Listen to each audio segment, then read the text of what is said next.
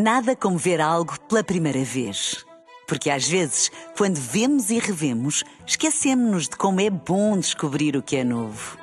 Agora imagine que viu o mundo sempre como se fosse a primeira vez. Zais.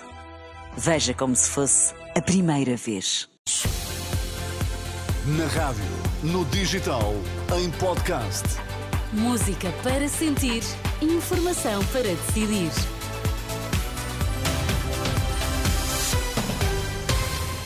Primeiro, fica a conhecer as notícias mais importantes a esta hora, logo depois, edição das 7 na Renascença. Casos de aeroporto, a PSP reconhece que as condições dos requerentes de asilo que aguardam resposta no aeroporto de Lisboa não são as melhores.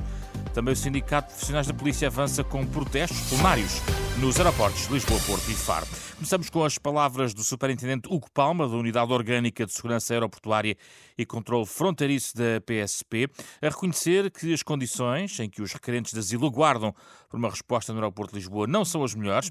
Os estrangeiros mais vulneráveis têm sido colocados no espaço equiparado a centro de instalação temporária. No entanto, a PSP reconhece que já foi atingido o limite de capacidade. O superintendente da PSP, Hugo Palma, atribui a culpa ao aumento do fluxo de pessoas eh, das últimas semanas. Não são pessoas que chegam ao território nacional e que automaticamente pedem asilo. O que acontece são pessoas aos quais lhe é recusada a entrada por motivos diversos, nomeadamente as questões documentais, e que nessa sequência pedem asilo. E é isso que está a acontecer e que faz com que o, o número anormal de pessoas neste momento esteja na zona internacional do aeroporto de Lisboa. Ainda assim, o superintendente da PSP assegura que estão a ser feitos esforços para a redução dos tempos de espera. Nós estamos a tentar reduzir a, a, a resposta. Neste momento, nós já estamos a conseguir, em alguns casos, respostas 48 eh, horas, 3 dias, mas legalmente as pessoas poderão permanecer naquele espaço até 7 dias. Portanto, isto é a data limite. Após este, após este período,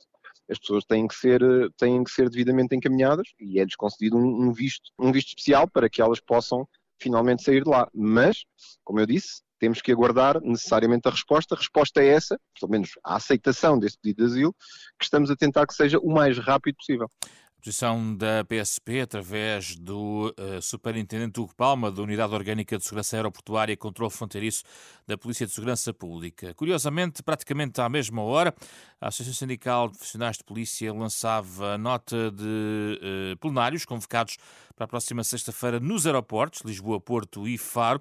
Consideram que há alterações no serviço que colocam em risco a missão da PSP eh, e, por isso, eh, convocam os profissionais da PSP para, no dia 15 de dezembro, estejam nesse plenário, denunciam escassez de efetivos, fracas condições de trabalho, incapacidade de resposta nas divisões de segurança aérea-portuária.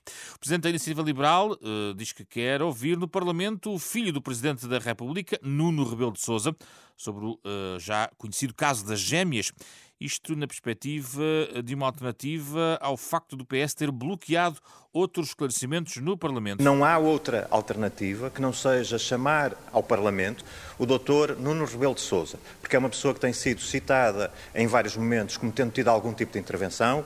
Entendemos que é, portanto, fundamental, primeiro, dar oportunidade ao próprio Dr.